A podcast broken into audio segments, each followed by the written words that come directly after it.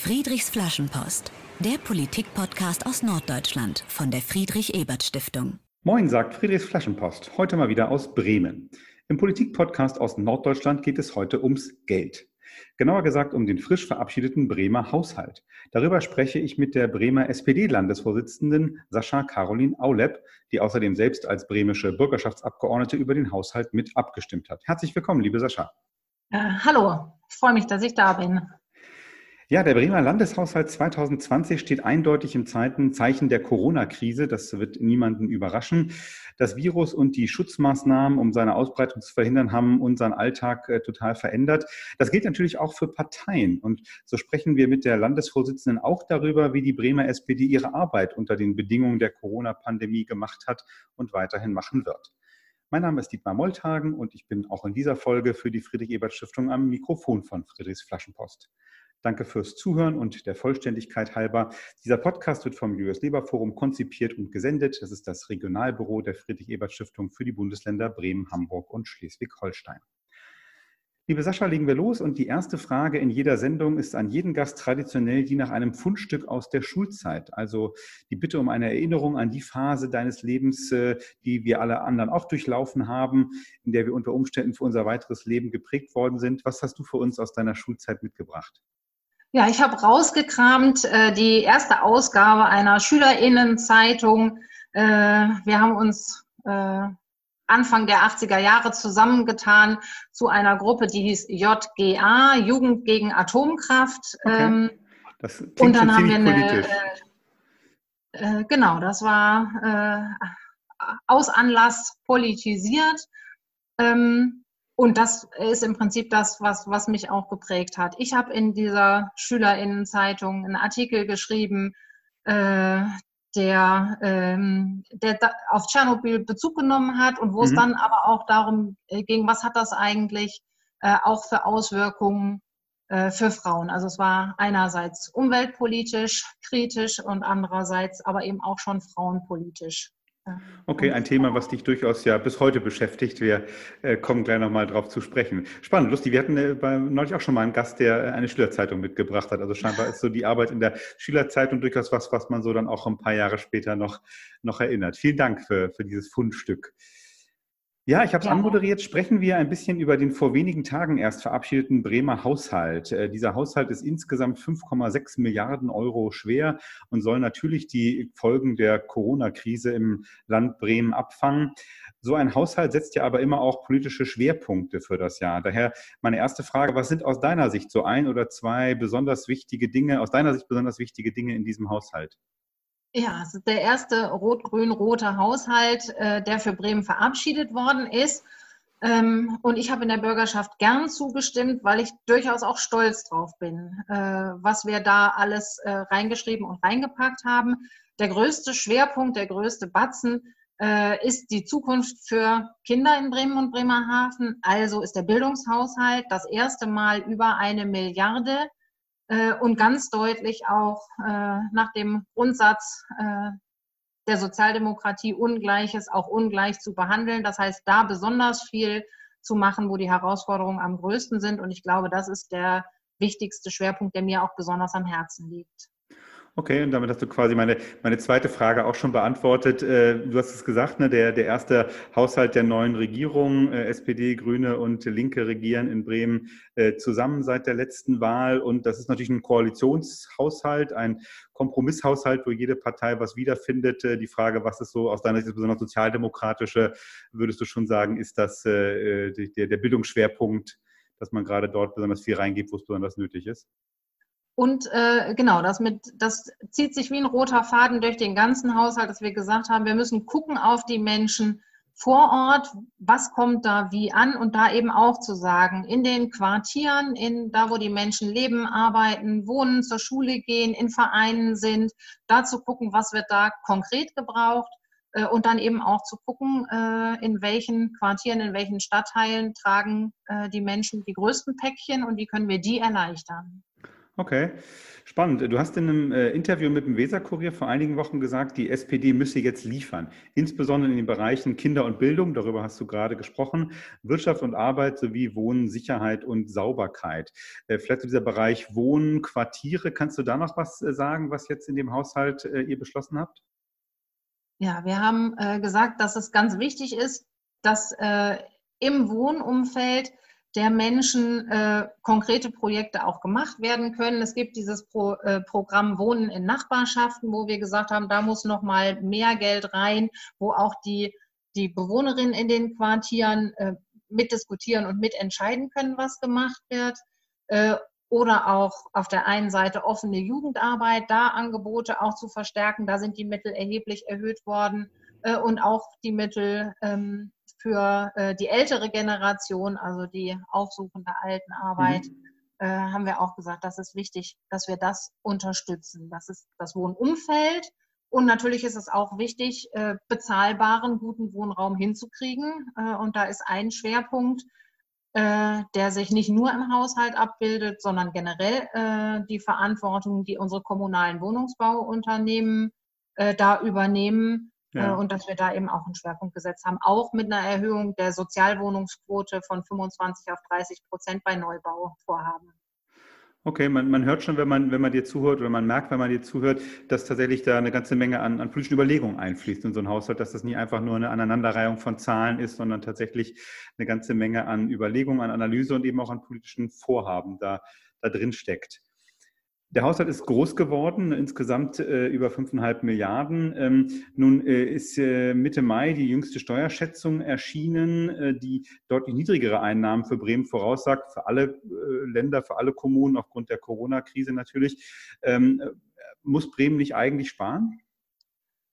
Es ist ja tatsächlich so, dass im Prinzip mitten in die Haushaltsberatungen äh, die Corona-Krise äh, reingeplatzt ist. Äh, und dann alle gesagt haben, oh, was machen wir denn jetzt? Jetzt haben wir einen Haushalt mit Einnahmen, von denen wir ausgegangen sind und Ausgaben, die wir wichtig finden für ganz konkrete Sachen und Projekte. Habe ich gerade schon was zu gesagt. Äh, und jetzt kommt diese Krise mit einerseits massiven Steuerausfällen auf der Einnahmenseite und auf der anderen Seite natürlich die Notwendigkeit, ganz, ganz schnell und kurzfristig die lokale Wirtschaft zu stabilisieren, zu gucken, wo geht es um menschliche Existenzen, äh, was brauchen wir im Gesundheitsbereich und das sind mehr Ausgaben. Und da war mir als Landesvorsitzende der SPD besonders wichtig, deutlich zu machen, das darf nicht zu Lasten der anderen äh, Projekte und Ausgaben gehen, äh, weil das Falscheste, was man machen kann überhaupt, ist einer Krise hinterher zu sparen und zu sagen, oh, oh, oh, schwierig, jetzt müssen wir alle äh, Ausgaben drosseln weil das so eine Krise natürlich verstärkt. Und deswegen finde ich es gut und richtig, dass der Senat äh, dafür eben nochmal einen großen Batzen extra geschnürt hat, gesagt hat, in diesem Haushalt ist der sogenannte Bremen-Fonds drin, in dem einerseits äh, was an notwendigen Ausgaben drin ist äh, und auch die Frage, wie man mit so einer Steuerschätzung umgeht. Äh, und andererseits aber die Frage, wie kriegen wir äh, Konjunkturimpulse äh, im kleinen Maßstab natürlich nur im Bundesland Bremen auch noch gewuppt. Hm. Dieser Bremen-Fonds war jetzt so nach meiner Wahrnehmung das, was am, am meisten diskutiert worden ist jetzt ne, in der politischen Debatte, äh, auch in den, in den Medien natürlich in Bremen. Äh, das ist ein 1,2 Milliarden schwer, dieser Bremen-Fonds, äh, eben überwiegend kreditfinanziert, womit eben der, der Senat und eben die, die schlimmsten Folgen der Corona-Krise mildern möchte. Die Opposition findet das nicht gut, das ist wenig überraschend, aber sie hat eben daran kritisiert, dass man mit diesem Bremen-Fonds nicht nur Corona-Schäden quasi behandelt, sondern dass ihr dadurch auch, also die grün-rote Koalition, äh, politische Ziele so durch die Hintertür umsetzt, für die eigentlich gar kein Geld da wäre. Was, was antwortest du auf diese Kritik? Dass man äh, mit Geld, was die Konjunktur ankurbeln soll, sinnvolle äh, Projekte und auch langfristig nachhaltige Sachen finanziert, da kann auch die Opposition nichts dagegen haben, weil äh, zu Ende gedacht hieße das ja, die CDU möchte, dass wir sinnlose Dinge finanzieren, nur um die Konjunktur anzukurbeln. Wir wollen aber nicht, dass Löcher gegraben werden und wieder zugeschüttet, sondern wir wollen, äh, dass das, was der lokalen Bauwirtschaft beispielsweise hilft, tatsächlich auch eine nachhaltige Verbesserung der äh, öffentlichen Infrastruktur ist. Und das bekämpft einerseits die Corona-Folgen und äh, natürlich sind das politisch sinnvolle Vorhaben. Das halte ich nicht für verwerflich, sondern für sehr, sehr sinnvoll. Du hast schon gesagt, ne, während die, ihr eigentlich schon am Haushalt äh, beraten habt und das, das, diskutiert habt, kam dann eben der Ausbruch der, der Corona-Pandemie natürlich auch äh, in Bremen und hatte ja das nochmal die Karten neu gemischt. Das fand ich interessant. Ich habe den, den Buten- und Binnenbeitrag über die Haushaltsberatung jetzt äh, gesehen. Da sieht man ja auch, ne, wie das euch unmittelbar auch betroffen hat. Ihr habt nicht in der Bürgerschaft getagt, sondern in, in Halle 7 auf der Bürgerweide mit ordentlich Abstand äh, zwischeneinander. Wie, wie, wie arbeitet sich denn gerade so in, in, der, in der Bürgerschaft unter diesen Bedingungen? Ist das kann man da normal arbeiten? Es ist schon komisch, äh, ähm, nicht wie gewohnt auch auf Menschen zuzugehen. Ich gestehe, ich bin ein sehr analoger Mensch. Das heißt, ich mag das im direkten Gespräch äh, mit Augenkontakt. Äh, das liegt mir einfach näher. Äh, das mag ich lieber auch als, als Videokonferenzen. Und wenn man in der Bürgerschaft dann in so einer großen Halle mit so viel Abstand sitzt, dann ist auch das, das Miteinander auch in den Plenardebatten natürlich ganz anders. Also man kann äh, zwar Zwischenrufe machen, die kommen aber von ganz hinten vielleicht gar nicht ganz vorne an. Und die Diskussion ist schon, schon anders. Aber äh, es ist mir immer noch lieber, wir sitzen in großen Hallen trotzdem physisch am selben Ort, äh, als wir machen die ganze, ganzen Angelegenheiten über hm. Video. Das fände ich nicht so gut. Kann ich, kann ich verstehen. Vielen Dank für, für deine Einschätzung zum aktuellen Bremer Landeshaushalt äh, und äh, ja, den Schwerpunkten, die du auch siehst aus sozialdemokratischer Perspektive. Sprechen wir im zweiten Teil unseres Gesprächs ein bisschen über dich, über dein politisches Engagement in Bremen. Das gehört ja auch immer zu Friedrichs Flaschenpost, dass wir den Menschen, mit denen wir sprechen, ein bisschen kennenlernen wollen. Äh, nicht nur einfach eine Funktion haben wir ja eingeladen, sondern einen äh, Menschen aus Fleisch und Blut. Äh, und zu Beginn spielen wir unser Spiel Friedrich fragt. Äh, das bedeutet, ich stelle dir zehn Entweder-Oder-Fragen und du antwortest ganz spontan, okay? Ja, ich werde es versuchen, so schnell wie möglich. Allerdings beim Doppelkopf äh, sagen meine Mädels auch immer, äh, ist klar, wenn Sascha dran ist, dann dauert es immer mindestens anderthalb Minuten, bis sie sich entschieden hat. Aber ich werde versuchen, so spontan wie möglich zu sein. Alles gut, alles gut. Dann haben wir die, die erste Frage, Skat oder Doppelkopf, haben wir schon entschieden. äh, im, Im Urlaub, fährst du lieber ans Meer oder in die Berge? Ans Meer, definitiv. Wenn du freie Zeit hast, lieber spazieren gehen oder in Ruhe ein Buch lesen? Äh, ähm, spazieren gehen. Das war schon ein bisschen doppelkopfmäßig. Äh, wenn, wenn, es sein muss, äh, lieber heute lange arbeiten und alles fertig haben oder morgen früher anfangen mit einem frischen Kopf? Am Morgen früher anfangen. Wie legst du in Bremen äh, die Wege meistens zurück? Mit dem Fahrrad oder mit dem ÖPNV? Mit dem Rad. Bekommst du Nachrichten vor allem über das Fernsehen oder über, über Online-Medien mit? Äh, ich bin ein analoger Mensch, ich gucke Fernsehen. ähm, was sagen deine Freunde über dich? Bist du unordentlich oder organisiert? Äh, äh, sie sagen, ich sei organisiert. Ich würde sagen, ich bin eher unordentlich. okay, das ist interessant. Äh, Selbstwahrnehmung und Fremdwahrnehmung hier. Ähm, schaust du im Fernsehen lieber einen guten Film oder eine spannende Reportage? Einen guten Film und möglichst auch noch äh, was fürs Herz. Wen würdest du lieber zum Abendessen treffen? Robert Habeck von den Grünen oder Christian Lindner von der FDP? Oh, das ist eine fiese Entweder-Oder-Frage. Äh, ich glaube, da würde ich mich dann doch für Robert Habeck entscheiden. Dann doch klingt aber nicht so ganz doll begeistert. Ja, wenn ich, äh, wenn die dritte Option wäre alleine äh, Abendessen, dann würde ich das möglicherweise in Erwägung ziehen. Okay, war aber, war aber nicht auf meinem Zettel. Äh, neunte Frage: Lieber ehrlich sein oder erfolgreich sein?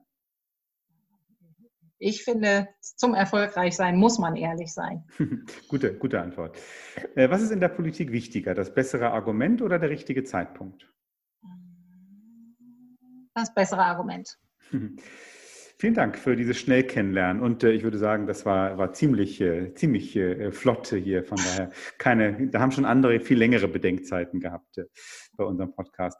Ähm, du bist in Hessen aufgewachsen, äh, bist dann zum Jurastudium nach Bremen gekommen. Warum hast du dich äh, für Bremen als Studienort entschieden? Nach meiner Politisierung im, bei der Schülerzeitung? Äh, bei der Schülerzeitung und im ursprünglich noch äh, von Holger Börner rot regierten Hessen Ähm, ich war auch bei den Falken, äh, wollte ich gerne Jura studieren und habe gesagt, wenn ich irgendwo Jura studiere, dann soll das irgendwo sein, wo ordentlich Gesellschaftskritik geübt wird. Und nachdem meine Oberstufe schon als rote Kaderschmiede verschrien war, habe ich gesagt, dann gehe ich an die Bremer Uni zu den Rechtswissenschaften. Das entspricht dem ein bisschen. Okay. Äh, auf der Seite der Universität Bremen äh, bist du äh, kurz porträtiert als eine der ehemaligen Studentinnen und Studenten und wirst damit zitiert, dass die Möglichkeit zum feministischen Engagement an der Uni Bremen ein Grund für, für deine Studienortwahl war. Du hast schon angedeutet, auch schon bei Schülerzeitungszeiten war eben das Engagement für Frauenrechte durchaus ein Thema. Wie, wie hast du denn sagen, als Studentin und dann später auch dich, dich speziell feministisch engagiert? Ähm ich bin nach Bremen gekommen, habe angefangen, Jura zu studieren und da gehörte es äh, dazu, dass es studentische Tutorien gab und eben auch äh, explizit für Studentinnen von Studentinnen aus älteren Semestern die sogenannten Frauen- oder feministischen Tutorien, wo wir äh, diskutiert haben, wie sich Recht unterschiedlich auf unterschiedliche Lebenswirklichkeiten auswirkt und dementsprechend eben Männer und Frauen auch unterschiedlich betrifft, äh, gewollt oder ungewollt, äh, aber immer natürlich auf der, äh, auf der Folie des Patriarchats. Und das waren so Diskussionen, die mich inhaltlich geprägt haben. Also zu sagen, wie im Familienrecht ähm, was macht das eigentlich, wenn man Unterhaltsanspruch gegen den Ehemann hat? Ist man dann eher abhängig oder ist das nicht eine sinnvolle Angelegenheit? Äh, auch bei einer Arbeitsteilung in einer Beziehung solche Sachen zu diskutieren. Das hat mich schon sensibilisiert, auch für die unterschiedlichen Auswirkungen äh, auf Männer und Frauen. Ist ein roter Faden geblieben, das Engagement für Frauenrechte und Gleichberechtigung der Geschlechter? Ja, das ist, äh, da gucke ich schon immer auch drauf, wenn wir Entscheidungen treffen, wie wirkt sich das eigentlich aus und wo muss man möglicherweise nochmal genauer hingucken. Hm. Also zum Beispiel, dass wenn wir Arbeitsmarktmittel erhöhen, dass dann auch ganz wichtig ist zu sagen, äh, Alleinerziehende haben es besonders schwer, äh, neue Jobs zu finden äh, und ihre Existenz zu sichern. Und das sind eben weit überwiegend Frauen, weil es nach wie vor weit überwiegend Frauen sind, die dann doch für die Kinder verantwortlich sind. So hm. Danke für das Beispiel. Das ist, glaube ich, gut. Dann kann man sich was, was darunter vorstellen, was es dann auch heißt, ne? die feministische Perspektive in der, in der praktischen Politik dann auch äh, einzubringen. Du bist dann nach deinem Jurastudium Richterin geworden, äh, in Bremen geblieben, hast unter anderem als Jugendrichterin äh, in Bremen gearbeitet. Äh, das stelle ich mir habe ich mir immer schon relativ schwierig vorgestellt, als Jugendrichterin dann über Straftaten zu verhandeln und eine Entscheidung treffen zu müssen, die das weitere Leben eines eben noch jungen Menschen ja vermutlich sehr stark prägen wird. Was, was macht für dich ein, ein gerechtes Urteil im Jugendgericht aus? Das, das Schöne am Jugendstrafrecht ist, also insbesondere am Amtsgericht, ähm, dass ich oft auf Täter und seltener auch auf Täterinnen getroffen bin, die ähm, gesagt haben, ja, das stimmt, das habe ich gemacht. Äh, und da habe ich das, also dann, die drücken sich ja dann oft auch äh, durchaus äh, direkt aus, da habe ich Scheiß gebaut. Ja. Ähm, mal mehr, mal weniger stolz drauf, aber äh, von daher war in den allermeisten Fällen klar, was passiert ist. Und es ging nur noch darum, was hilft diesem jungen Menschen jetzt, sowas nicht wieder zu tun. Ähm, manchmal sind das Maßnahmen, die tatsächlich unterstützend sind, also äh, vom Anti-Aggressionskurs hin zu äh, Bewerbungstraining oder auch eine Auseinandersetzung mit dem, was passiert ist, äh, mit dem Geschädigten, also dem Opfer. Das kann schon helfen und bei manchen muss man auch klare Kante zeigen und sagen, nee, das geht überhaupt gar nicht, was du da gemacht hast und dafür gehst du dann auch mal ein Wochenende in Arrest, äh, um zu sehen, das hat auch für dich selber harte Konsequenzen. Mhm. Ähm, und die Bandbreite im Jugendstrafrecht ist einfach relativ groß. Und äh, ich habe als Jugendrichterin auch noch Unterstützung durch die äh, Jugendhilfe im Strafverfahren, das heißt Sozialpädagoginnen und Pädagogen, die eben auch den Jugendlichen ein bisschen besser kennen und einschätzen können und auch eine Maßnahme vorschlagen. Von daher ist es gar nicht so schwierig.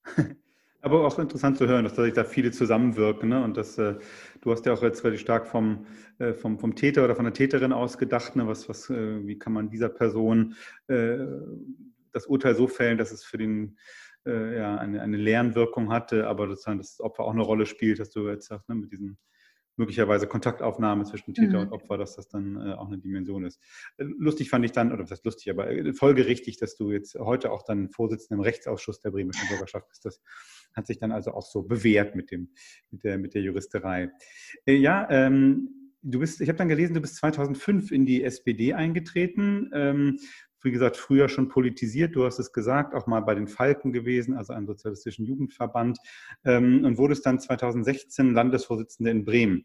Also elf Jahre äh, sind in der Politik gar nicht so eine lange Zeit. Ähm, und diese Zahlen widersprechen eigentlich so einem gängigen Klischee über Parteien, was man immer wieder hört, dass man in so einer Partei ganz viele Jahre mitarbeiten muss, so ganz langsam Stufe für Stufe nimmt. Wie, wie war denn so dein Weg von dem Neumitglied zur Landesvorsitzenden?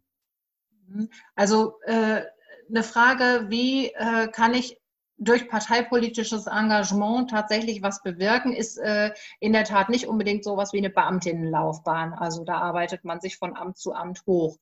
Ähm, aber natürlich ist es trotzdem nötig, äh, von Anfang an auch Engagement zu zeigen äh, und zu sagen, ich übernehme Verantwortung. Und Verantwortung heißt eben auch tatsächlich Arbeit. Also ich bin stellvertretende Ortsvereinsvorsitzende gewesen und dann auch Ortsvereinsvorsitzende. Und ich glaube, äh, das ist das so die kleinste Einheit, für die die SPD nicht so gut kennen.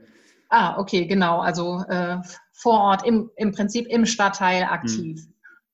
Ähm, und das spielt schon eine Rolle, äh, dass die Leute merken, die engagiert sich, äh, weil sie in der Sache was bewegen will äh, und auch auf einer Ebene, wo es nicht um Karriere oder irgendwie sowas geht. Und das Zweite, was notwendig ist, ist, dass man, äh, und ich glaube, das auch für mich in Anspruch nehmen zu können, zu inhaltlichen Positionen eine klare Haltung einzunehmen, auch wenn das nicht immer für alle schön ist, auch wenn man da mal einen Konflikt hat und den auch durchzustehen. Ähm, und das äh, damit dann eben auch deutlich zu werden. Äh, auch mal Positionen nach außen zu tragen, immer argumentativ vertreten können natürlich, äh, aber dass da auch ein bisschen eine Haltung und ein roter Faden erkennbar ist. Hm. Hast du ein Beispiel? Was, was war mal so ein Punkt, wo du eine, eine politische Frage, wo du eine klare Haltung hattest und vielleicht auch nicht jeder in der SPD Bremen das toll fand? Ja, äh, zum Beispiel äh, die Frage, mm, dass man auch mal klare Kante zeigen muss. Wenn ich jetzt das Beispiel äh, aus dem Jugendstrafrecht nehme, zu sagen, manchmal ist sowas wie eine Strafe oder eine einschneidende Sanktion auch notwendig. Äh, das ist eine Angelegenheit, ähm, da macht man sich nicht immer und auch nicht immer bei allen Jusos äh, Freunde oder aber das ist dann eben auch notwendig, sowas mal zu vertreten. Und auf der anderen Seite äh, aber auch klar denjenigen, die sagen, Strafe muss sein, zu sagen, nein, manchmal muss das auch nicht sein, wenn man die Leute anders auf den Pfad der Tugend zurückkommt. Wir sind schon im Gespräch bei der, bei der SPD angekommen äh, und ich hatte es äh, ganz am Anfang gesagt, wir wollen ja auch ein bisschen äh, darüber sprechen, wie die Bremer SPD es jetzt durch die letzten Corona-Monate gekommen ist. Kontaktsperre im Interesse des Infektionsschutzes hat natürlich auch das normale Parteileben zum Erliegen gebracht, war eine einschneidende Veränderung in dem, was man sich eigentlich als Bremer SPD auch vorgenommen hatte. Wie, wie hat denn die Bremer SPD jetzt in den letzten Wochen und Monaten überhaupt politisch gearbeitet? Ja, es ist tatsächlich so gewesen. Äh, ich habe es gesagt, ich bin ein sehr analoger Mensch und es gibt natürlich auch viele Mitglieder, die sagen, wir wollen uns gerne treffen, wenn wir äh, Sachen diskutieren und auch äh, mit den Verbänden, Vereinen vor Ort hingehen und sich, sich Sachen angucken und im Austausch sein. Und da war erstmal auch eine große Unsicherheit. Wie funktioniert das? Können wir das machen? Ähm, und da ist tatsächlich, glaube ich, auch eine Zeit lang wenig, wenig passiert bis dann eben auch andere Möglichkeiten natürlich auch wieder mehr, mehr im Fokus waren. Also, dass man natürlich auch mal anrufen kann und mhm. äh, bei den Kitas im Stadtteil fragen, wie kriegt ihr das hin? Wie erreicht ihr eigentlich äh, die Kinder ähm, in den Familien, bei denen es vielleicht notwendig ist, dass sie ab und an mal aus den Familien rauskommen? Da einfach ins Gespräch zu gehen, übers Telefon und natürlich auch untereinander, unter äh, den Mitgliedern der SPD mhm. telefonieren. Dann äh, haben wir ja die Möglichkeit der Videokonferenzen für uns mehr oder weniger neu entdeckt. Äh, das waren Formate, äh, die wir ausprobiert haben äh, und die durchaus auch Anklang gefunden haben, weil zum Beispiel mit den Videokonferenzen. Einerseits sieht man sich nicht persönlich und es gibt mit Sicherheit noch mehr Leute wie ich, die da erst eher skeptisch waren. Auf der anderen Seite muss man nicht aus dem Haus äh, und sich nicht auf einen langen, beschwerlichen und in Bremen häufiger auch mal regenfeuchten Weg machen, sondern kann direkt äh, im Gespräch sein und sich beteiligen, auch wenn man vielleicht nicht so viel Zeit hat oder aber die Kinder zu Hause sind und man niemanden hat, der aufpasst. Ja. Das hat durchaus die Parteiarbeit auch bereichert. Okay, bleiben wir da ganz kurz dabei. Also was, was wären so Punkte, wo du sagst, Mensch, eigentlich gar nicht so schlecht gelaufen, kann man auch, wenn Corona irgendwann mal hoffentlich vorbei ist, beibehalten? Ja, zum Beispiel äh, die Möglichkeit, äh, neben den äh, Treffen in echt äh, auch weiter sowas anzubieten wie äh, Orts, also äh, Treffen per Videokonferenz. Ja. Das fand ich, fand ich nicht schlecht. Ist ja auch natürlich so für die, für die Überwindung der Entfernung zwischen Bremen und Bremerhaven nicht ganz uninteressant. Ne? Das sind ja, doch, sind ja doch ein paar Kilometer. Ich bin immer wieder überrascht, wie, wie, wie lang sich das doch zieht, wenn man da vom einen Teil Bremens, äh, also des Landes Bremens in den anderen will. Ja, ähm, wobei ich, mein Eindruck ist, äh, dass oft für die, äh, die in der Stadtgemeinde Bremen wohnen, der Weg nach Bremerhaven weiter erscheint als umgekehrt, weil häufiger doch auch von den Bremerhavenern verlangt wird, kommt doch nach Bremen. Hm. Äh, der äh, umgedrehte Weg lohnt sich für StadtbremerInnen durchaus. Äh, also ich bin ganz gerne in Bremerhaven. Absolut. Und ich meine, äh, nicht zuletzt äh, der unsch äh, unschlagbare Vorteil, es liegt am Wasser einfach. Ne? Das ist ja. natürlich schon äh, das ist nochmal was anderes als die auch schöne Weser. Ähm, du hast gesagt, ihr habt dann natürlich auch versucht, äh, Kontakt aufzunehmen, zum Beispiel mit Kitas reinzuhorchen, auch als, als äh, Parteimitglieder, äh, als engagierte Bürgerinnen und Bürger. Ähm, die sind dann aber offen und, und haben auch mit euch über alles Mögliche geredet. Also die SPD ist da schon so eine Anlaufposition, wo, wo Leute auch äh, ihre aktuellen Alltagssorgen und äh, Nöte mal abladen? Äh, meine Erfahrung ist, dass äh, Menschen und Verbände, Vereine, Institutionen das immer gut finden, wenn man fragt, was ist denn eigentlich bei euch los und worum sollen wir uns mal kümmern? Mhm. Äh, weil das ist das, wo wir als SPD äh, stark waren, äh, nach wie vor auch stark sind, aber auch wieder stärker werden müssen, zu sagen, wir sind Ansprechpartner und wollen das gerne, gerne vermitteln. Und mein Eindruck ist, dass dass das tatsächlich ganz gut ankommt auch. Ja, das, das, das, wenn man so ein bisschen deine Interviews sieht, merkt man, dass das dir ein wichtiges Thema ist. Ne? Also dieses, äh, äh, du sagst immer wieder, die SPD müsse Kümmererpartei sein, sich um die Anliegen der Bürgerinnen und Bürger, äh, die erstmal überhaupt äh, zuhören, die kennenlernen und dann aber natürlich auch äh, politisch umsetzen. Äh, wie habt ihr das umgesetzt, diesen Anspruch, Kümmererpartei zu sein? Also schon durch diese Nachfragen dann telefonischer Natur oder Gab es noch andere Initiativen jetzt äh, der Bremer SPD während Corona?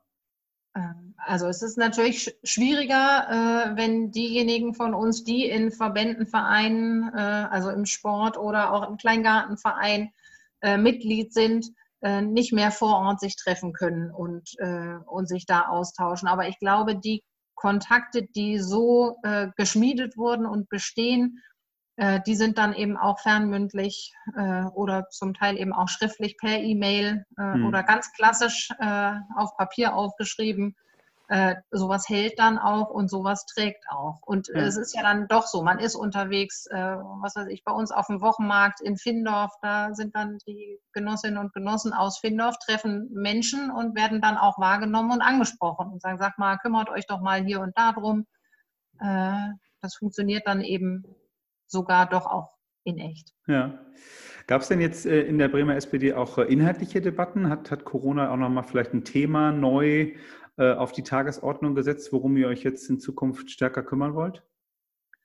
Corona hat ja an vielen Stellen oder die, die Krise, die, die Folgen äh, tatsächlich wie ein Brennglas gewirkt. Also die Frage, wie schaffen wir es, Beschäftigung nachhaltig zu sichern und wie nimmt man Wirtschaftsunternehmen einerseits in die Pflicht da auch, dass nicht das passiert, was ja auch äh, äh, zumindest diskutiert wird, dass bestimmte Unternehmen die Corona-Krise auch zum Anlass nehmen, längerfristig geplante Umstrukturierungen äh, vorzunehmen, sondern dass tatsächlich auch da eine Verantwortung wahrgenommen wird, dass man das einerseits in Anspruch nimmt äh, und andererseits aber auch guckt, was, was muss äh, die öffentliche Hand, was muss Bremen dafür auch äh, anbieten und leisten. Also äh, die Frage, wie kann man die Stahlwerke so unterstützen, dass mhm. sie äh, nachhaltiger und energiesparender Stahl produzieren oder auch bei der Automobilindustrie, wie kriegen wir das hin, da Arbeitsplätze zu sichern äh, und trotzdem in Richtung einer nachhaltigen Beschäftigungssicherung äh, zu gehen. Solche Diskussionen. Und auf der anderen Seite äh, ein anderes Thema, was mir besonders auch am Herzen gelegen hat, das habe ich gerade schon angedeutet, die Frage, was macht das eigentlich mit Kindern, wenn die Kita zu ist, wenn kein Schulunterricht äh, in der Schule stattfindet, wenn die isoliert sind in ihren Familien und zum Teil eben auch in kleinen Wohnungen ohne Kontaktmöglichkeiten. Wer hat da eigentlich ein Augenmerk drauf? Das ist so ein Thema, äh, das da nochmal sehr, sehr deutlich geworden ist, ja. Äh, dass wir uns da zu Recht drum kümmern müssen und auch stärker. Ja. Danke, ist äh, interessant zu hören, ne, was dann auch äh, das eine ist, ne, dass die, die Organisation einer Partei wieder zum Leben zu bringen, das andere ist natürlich auch äh, ja, politisch zu reagieren auf die neuen Herausforderungen oder teilweise eben, wie du sagst, auf die alten Herausforderungen, die jetzt durch Corona nochmal sichtbarer geworden sind mhm. und die eben nach politischen Antworten verlangen. Äh, noch, noch eine Frage äh, zur Bremer SPD. Äh, das ist ja das, wirklich der, das Alleinstellungsmerkmal dieses Landesverbandes, dass äh, die SPD in äh, Bremen seit äh, mehr als 70 Jahren regiert. Wie, wie hält man da eigentlich Distanz zwischen Partei und Regierung, jetzt zwischen Landesverband Bremen, den Senatsmitgliedern? Wie, wie, wie, sorgst du für die Eigenständigkeit, die Sichtbarkeit auch der Partei gegenüber jetzt dem, den Senatorinnen und Senatoren zum Beispiel? Ja, also äh, was mir schon wichtig ist und was äh, ich auch als Landesvorsitzende äh, der Partei nicht anders erlebt habe, ist, dass natürlich die Senatsmitglieder äh, auch Sozialdemokratinnen und Sozialdemokraten sind. Also Andreas Bovenschulte äh, ist Bürgermeister und Präsident des Senats für das Land Bremen, für alle Bremerinnen und Bremer und Bremerhavenerinnen und Bremerhavener, aber ist natürlich auch Sozialdemokrat. Und von daher gehen wir inhaltlich, politisch äh, in dieselbe Richtung. Und das gilt für die Fraktion genauso. Aber natürlich kann ich als äh, Partei grundsätzlicher äh, und auch geradliniger unterwegs sein. Äh, Inwiefern geradliniger? Äh, eben weniger Kompromisse äh, schon mitdenken, sondern sagen, was ist eigentlich unser, unser Fernziel? Also wie kommen wir äh, dazu, eine, eine, Bildungsgerechtigkeit tatsächlich äh, umzusetzen und dass das das ist, was wir am Ende erreichen wollen. Und die Schritte dahin, äh, die äh, geht dann der Senat, mhm. und zwar mit der Rückendeckung der Partei. Also letztlich die, die Partei auch in der Vordenkerrolle, siehst du da? Äh, ja, doch, so kann man das sagen. Mhm. Wenn ich jetzt schon mal eine von den äh, 16 SPD-Landesvorsitzenden und Landesvorsitzenden äh, hier im Podcast habe, kann ich mir die Frage natürlich nicht verkneifen, die ja viele Menschen äh, umtreibt, nämlich einmal auch auf die äh, Gesamtpartei, die Bundes-SPD zu gucken. Äh, wir alle wissen, äh, der Bundes-SPD geht es zumindest in Umfragen schon seit längerer Zeit nicht so gut, ist da doch deutlich hinter der CDU zum Beispiel. was denkst du, kann, kann die SPD jetzt auch außerhalb Bremens machen, um wieder mehr Zustimmung zu erfahren, um wieder stärker zu werden? Die, äh, die inhaltlichen Entscheidungen, auch gerade jetzt äh, im Hinblick darauf, wie gehen wir mit so einer Krise wie, wie Corona um, äh, da hat die Sozialdemokratie ja auch einen erheblichen Anteil dran. Also das Konjunkturpaket äh, mit Olaf Scholzens Wumms, hm. Äh, da ist ganz, ganz viel äh, sozialdemokratische äh, Idee äh, und Praxis drin. Ähm, das zu kommunizieren und deutlich zu machen, dass das das ist, wofür die SPD steht, wofür die Sozialdemokratie steht, äh, ist naturgemäß äh, nicht so ganz einfach, äh, zumal man ja auch nicht alleine regiert. Aber das ist, glaube ich, notwendig, äh, das auch immer wieder und mit Stolz deutlich zu machen. Äh, und das Misstrauen, meint ihr das eigentlich ernst? Äh, ähm, das zu verstreuen, das das ist ein ordentliches Stück Arbeit. Mhm. Vielen Dank für dieses Gespräch. Sascha Caroline Aulep, äh, Richterin, Abgeordnete in der bremischen Bürgerschaft und Vorsitzende der SPD Bremen. Die letzte Frage, äh, die ich an dich stelle, äh, ist wieder die gleiche Frage, die wir an alle unsere Gäste von Friedrichs Flaschenpost am Ende stellen. Lautet, was du in eine Flaschenpost an die Zukunft schreibst. Und es würde mich nicht überraschen, wenn du speziell an die Zukunft der Menschen in Bremen dabei denkst. Ich würde mir wünschen, äh, dass es tatsächlich äh, irgendwann ähm, nicht mehr so wichtig ist, äh, welchen Nachnamen man hat oder in welchem Stadtteil man äh, wohnt, äh, dafür, wie man eingeschätzt wird, zum Beispiel in einem Bewerbungsgespräch, sondern dass tatsächlich alle Kinder und Jugendlichen die gleichen Chancen haben.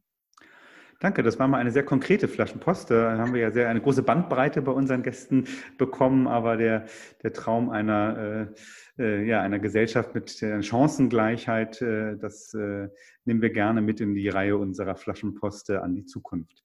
Danke noch einmal dir, liebe Sascha, und danke euch allen fürs Einschalten, fürs Zuhören. Wie immer gilt, schreibt uns gern, was ihr von dieser Folge haltet oder von diesem Podcast insgesamt. Und schreibt uns auch gern, wenn es ein Thema gibt, was euch besonders interessiert und das wir hier mal bei Friedrichs Flaschenpost diskutieren sollten.